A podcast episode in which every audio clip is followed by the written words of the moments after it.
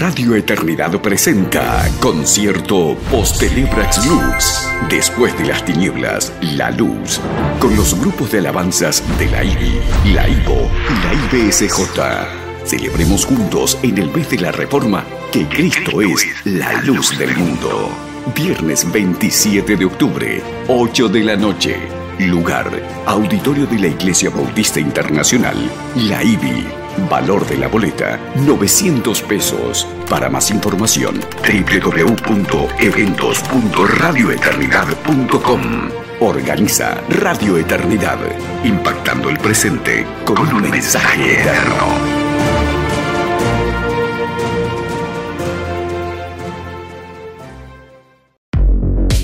Radio Eternidad, impactando el presente con un mensaje eterno. Hola, yo soy Moisés Gómez. Yo soy Betsy Gómez. Yo soy Josué Gómez. Yo soy Samuel Gómez. Yo soy Grace Gómez. Y este es el podcast de los Gómez. Bienvenidos una vez más al podcast de los Gómez. Es un gozo el poder encontrarnos una vez más y continuar hablando de lo que Dios ha estado haciendo en nuestras vidas y cómo su palabra ha sido el marco de autoridad. Y las semanas pasadas hemos estado compartiendo lo que Dios ha hecho en nuestro matrimonio, lo que sigue haciendo. Y nosotros hemos querido... ¿Por qué estamos hablando de matrimonio? Ajá, porque cumplimos 18 años de casados en agosto y estamos en ese proceso de recontar las bendiciones de Dios en retrospectiva, ver lo que Dios ha hecho. O sea que tú y yo hemos estado juntos la mitad de tu vida. Exactamente, exacto, porque tengo 40. Te conocí cuando tenía, pero no importa, yo estoy feliz de tener 40 años. Te conocí cuando acababa de cumplir los 20 años. Ahí fuimos amigos como cuántos, seis, meses y luego, pero fueron una amistad que se sabía que este hombre... Eso sería amistad con propósito. Estaba en eso, o sea, no fue un amigo y después nos dimos cuenta. ¿Qué pasó? No, no, no, eso, ese hombre era claro en eso. Y luego estuvimos como novios. Un año y medio. Exactamente, y, hasta que después nos comprometimos y 18 años de casados. Entonces, hemos estado reflexionando acerca de estos, eh, estos 18 años no porque seamos expertos, para nada, necesitamos aprender de matrimonios de más, edad, exactamente, pero sí con el propósito de animar a los matrimonios jóvenes y a quienes están considerando casarse, esos matrimonios que están en sus primeros años. Y la, en el episodio pasado estuvimos hablando acerca de victorias, victorias, las cosas que Dios ha hecho, cuáles son los retos que tenemos, algunas amenazas. Y obviamente hubo algunas que no tocamos como la amenaza de no vivir para las expectativas del mundo eh, en cuanto a, eh, qué sé yo, endeudamiento o estilos de vida. mantener un estándar que la sociedad te demanda a pesar de tus posibilidades. Eso es una amenaza. Eso es una amenaza. Y no, abundamos de eso, pero no deja de ser una amenaza cuando tú tratas de, de complacer más las demandas sociales que las que Dios te ha dado en esta etapa de tu vida de? Yo puedo mirar atrás y yo creo que Dios comenzó a obrar así en nuestra vida, específicamente desde el año 2000, ya ni me acuerdo, 18.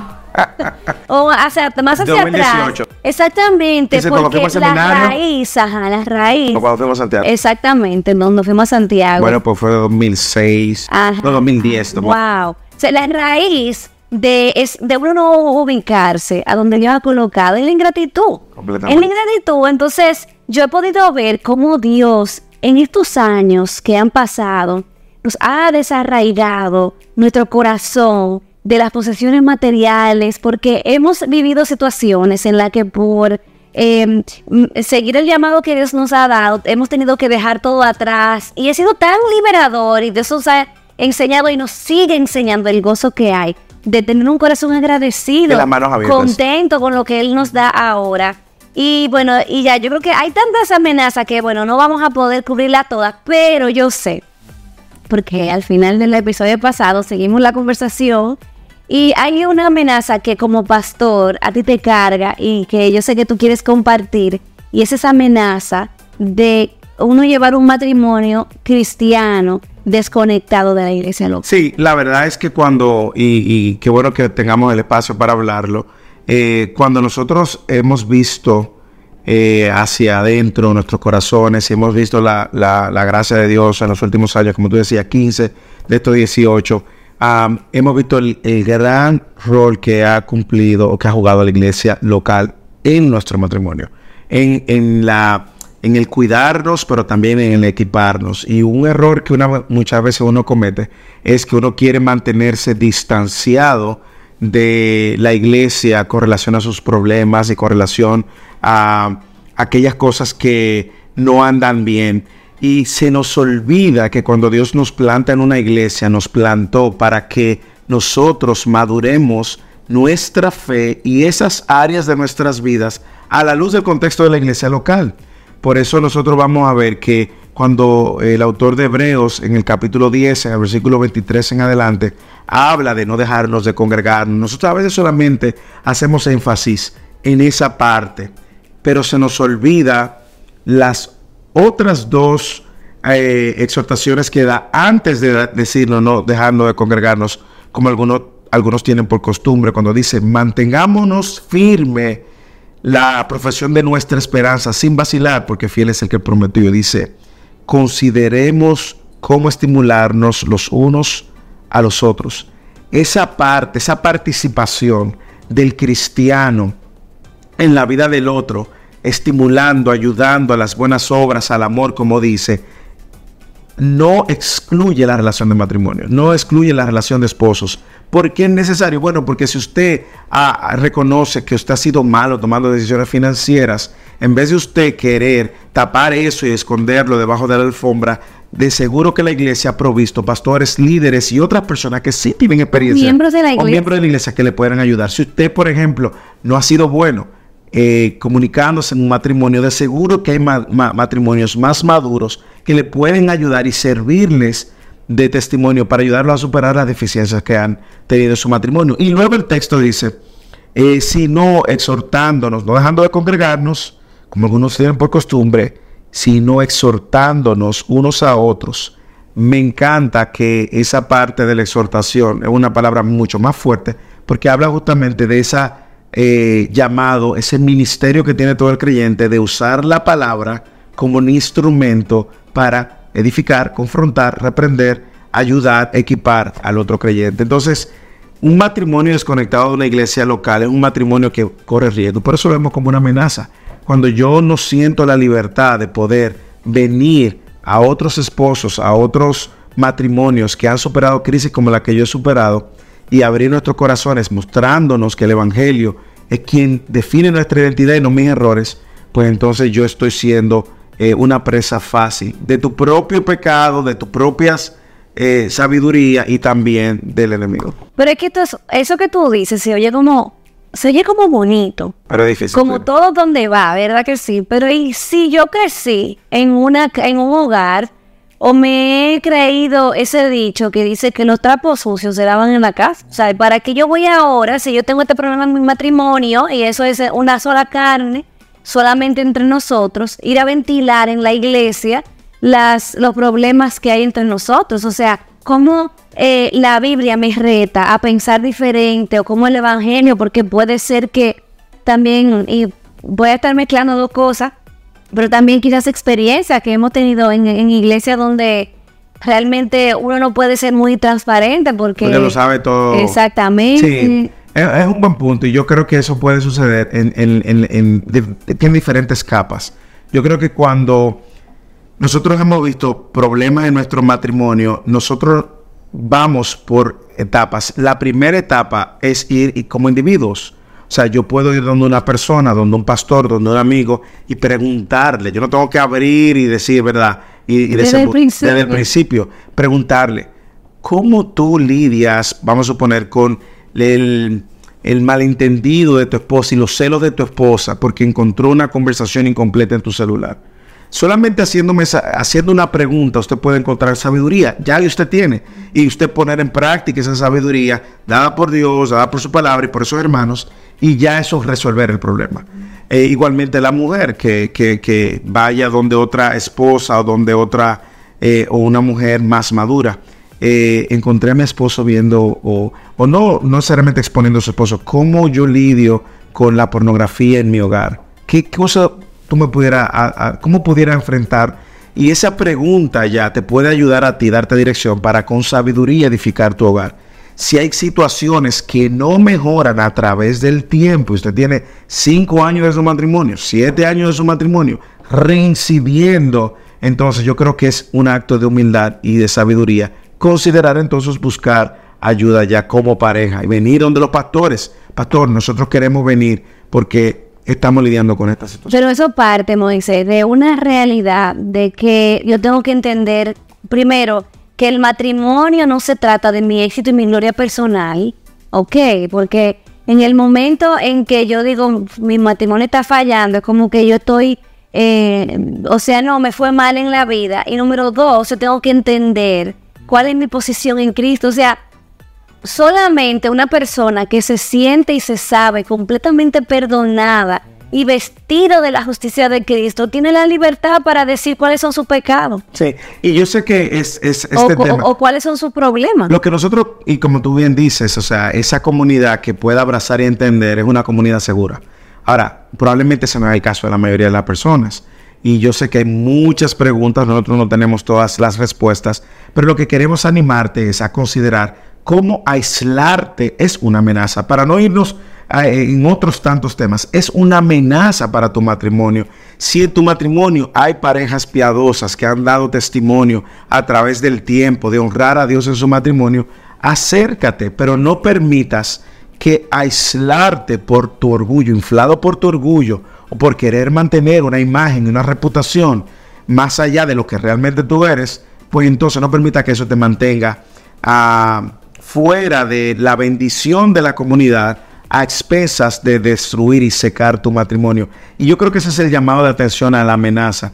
Sabemos que eso tiene muchas capas, sabemos que tiene muchísimos diferentes contextos, que si mis pastores no son, no conocen el Evangelio, no viven el Evangelio, que es, lo sabemos. Pero tú sabes una cosa, algo que yo, y lo que hablábamos, ay, te interrumpí. No, no, no. Ah, algo que hablábamos el otro día, yo me, me recuerdo, y es que a veces también eh, nosotros, por malas experiencias que hemos tenido en el pasado, no somos capaces de vivir estas verdades, aun si estamos insertados, por ejemplo, en una congregación que no es perfecta. Sí, porque no lo... Que no, va, no vas a encontrar ninguna congregación perfecta, pero eh, tenemos como que e, esa reacción natural, bueno, como no me fue bien aquí, entonces aquí va a ser igual, entonces no me acerco.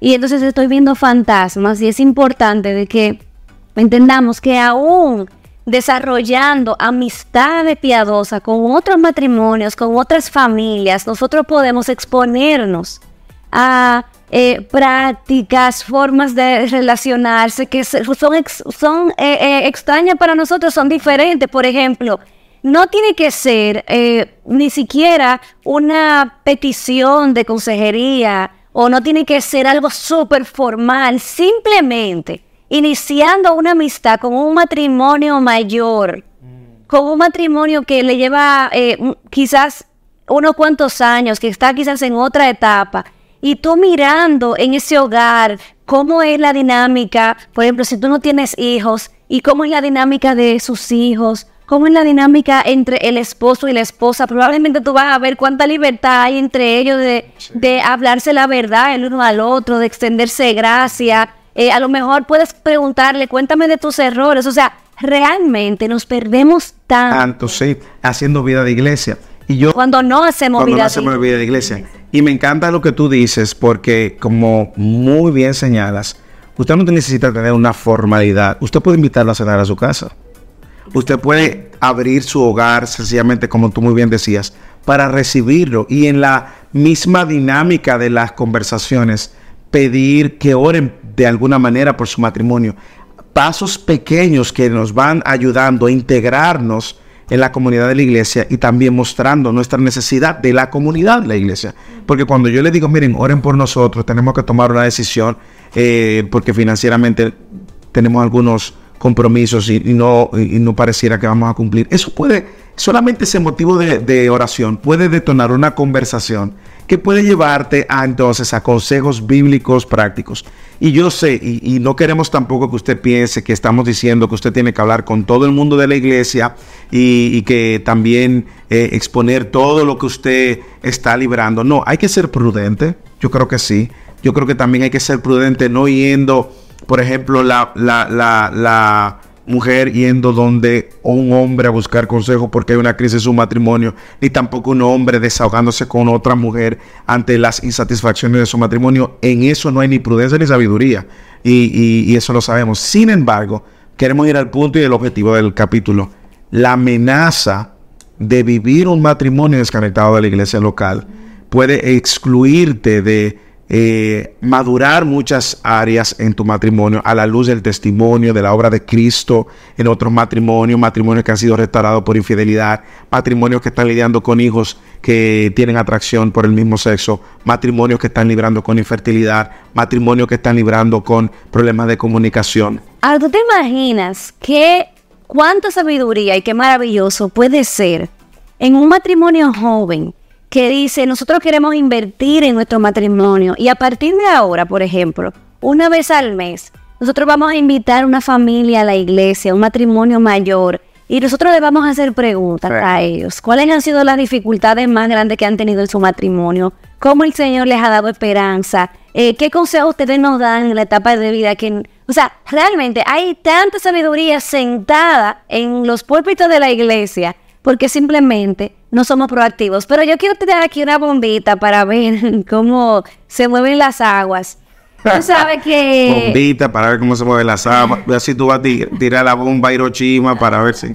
No, no, no. Eh, Oppenheimer aquí. Bueno, tú sabes que las mujeres normalmente somos más militantes en la iglesia. Sí. Normalmente, no siempre, pero la mayoría de las mujeres generalmente somos, generalmente. somos las que estamos bueno domingo a la iglesia preparando a los muchachos y normalmente generalmente los hombres son los que están más rezagados o son los que están más eh, no, no están tan dispuestos a la vida de comunidad o a las actividades que hay en la iglesia porque probablemente están muy ocupados trabajando, están cansados, no entienden obviamente eh, la mujer desde el inicio de la creación fue creada directamente para relacionarse con Adán y eso está tan... Ok. Se me entró como un espíritu de gato, ¿verdad? Entonces, sí, fuimos creadas directamente para la relación. el hombre no, o sea, el hombre estaba trabajando con un propósito de vida y la mujer ni siquiera había sido creada. Me fui muy profundo.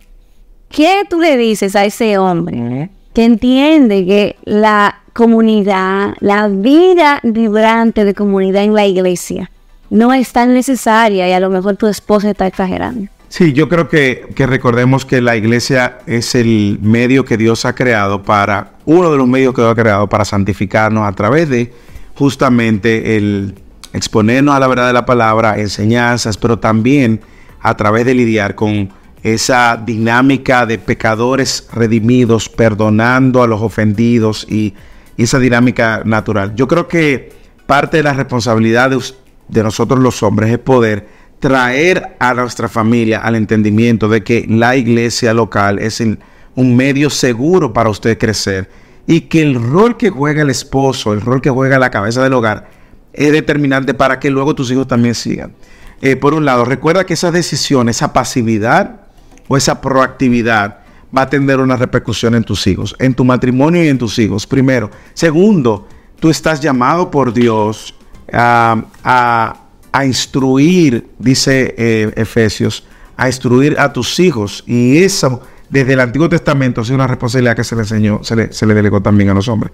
Entonces, no permitas ni que la cultura dicte y forme cuál es tu participación. Es la Biblia la que dicta y forma cuál es tu participación a la hora de integrarte en la vida de la iglesia y a la hora de también participar en una dinámica con tu matrimonio completo. Y, yo creo que si la palabra de Dios es clara cuando establece que el hombre es cabeza, justamente el texto también nos dice para santificarla por medio de la palabra. El rol que tú juegues trayendo a tu familia, a tu esposa, a la verdad de las escrituras, es un rol dado por Dios y tú y yo no tenemos otra opción que someternos a eso. Amén. Y yo creo que también para las mujeres que están viviendo esa realidad en sus hogares, podemos recordar que tenemos que ser pacientes. Y aunque ese, ese esposo sea creyente, y podemos tomar el mismo principio de primera de Pedro, como ganarlo en este sentido sin palabras, viendo la conducta de nosotras las mujeres en el hogar, eh, de una forma casta y piadosa y no apresurar, porque también yo creo que muchas veces nosotras instigamos mucho y exponemos al esposo. ¿Qué es el punto de Pedro? Que Pedro cuando da esas palabras en 1 de Pedro 3 es justamente animándole, no solamente estés habla, habla, habla, habla, habla, es que tu conducta sea coherente con lo que tú, a, lo, a lo cual Dios a ti te ha llamado ahora a seguir. Eh, entonces, eh, como tú muy bien señalas, hay una obra de Dios presente en la vida de una mujer, hay una obra de Dios presente en la vida de un hombre, y esa obra va a seguir floreciendo en el contexto de la iglesia local. Usted nunca ha visto una, una, un llamado de Dios en las escrituras a, a hacer vida de fe fuera del contexto de la iglesia. Al contrario, lo que usted va a encontrar muy presente en el Nuevo Testamento es la palabra los unos a los otros, los unos a los otros, los unos a los otros, dándola a entender que eso funciona en dos vías dos vías. Yo necesito del otro y el otro necesita de mí. Por eso Dios... Y que ese es el plan de Dios. O sea, el plan de Dios es que las familias prosperen y florezcan dentro de la comunidad de fe, eh, unidos por un pacto, así como el matrimonio es un pacto en sí mismo, también tenemos este compromiso de esta membresía en nuestra iglesia que no solamente se refleja entre comillas, religiosamente los, domingos, sino viviendo vidas que tienen en común la misión del Evangelio, a Cristo mismo en común. Y quizá en algún momento, porque ya se nos acabó el tiempo, hablaremos de cuáles prácticas o perspectivas nosotros tenemos de la iglesia que no son saludables, que son contra la escritura y que sí fueron insertadas por la cultura en nuestra manera de ver la iglesia. Eso puede ser un episodio bueno. Bueno, pues Gracias por llegar hasta aquí. Que el Señor le bendiga. Nos vemos en otra ocasión en el podcast de los Gómez. Bye bye. Y este es el podcast de los Gómez. Radio Eternidad, impactando el presente con un mensaje eterno. Radio Eternidad presenta concierto Postelebrax Lux. Después de las tinieblas, la luz. Con los grupos de alabanzas de la IBI, la IVO y la IBSJ. Celebremos juntos en el mes de la reforma que Cristo es la luz del mundo. Viernes 27 de octubre, 8 de la noche. Lugar, Auditorio de la Iglesia Bautista Internacional, la IBI. Valor de la boleta, 900 pesos. Para más información, www.eventos.radioeternidad.com. Organiza Radio Eternidad, impactando el presente con un mensaje eterno.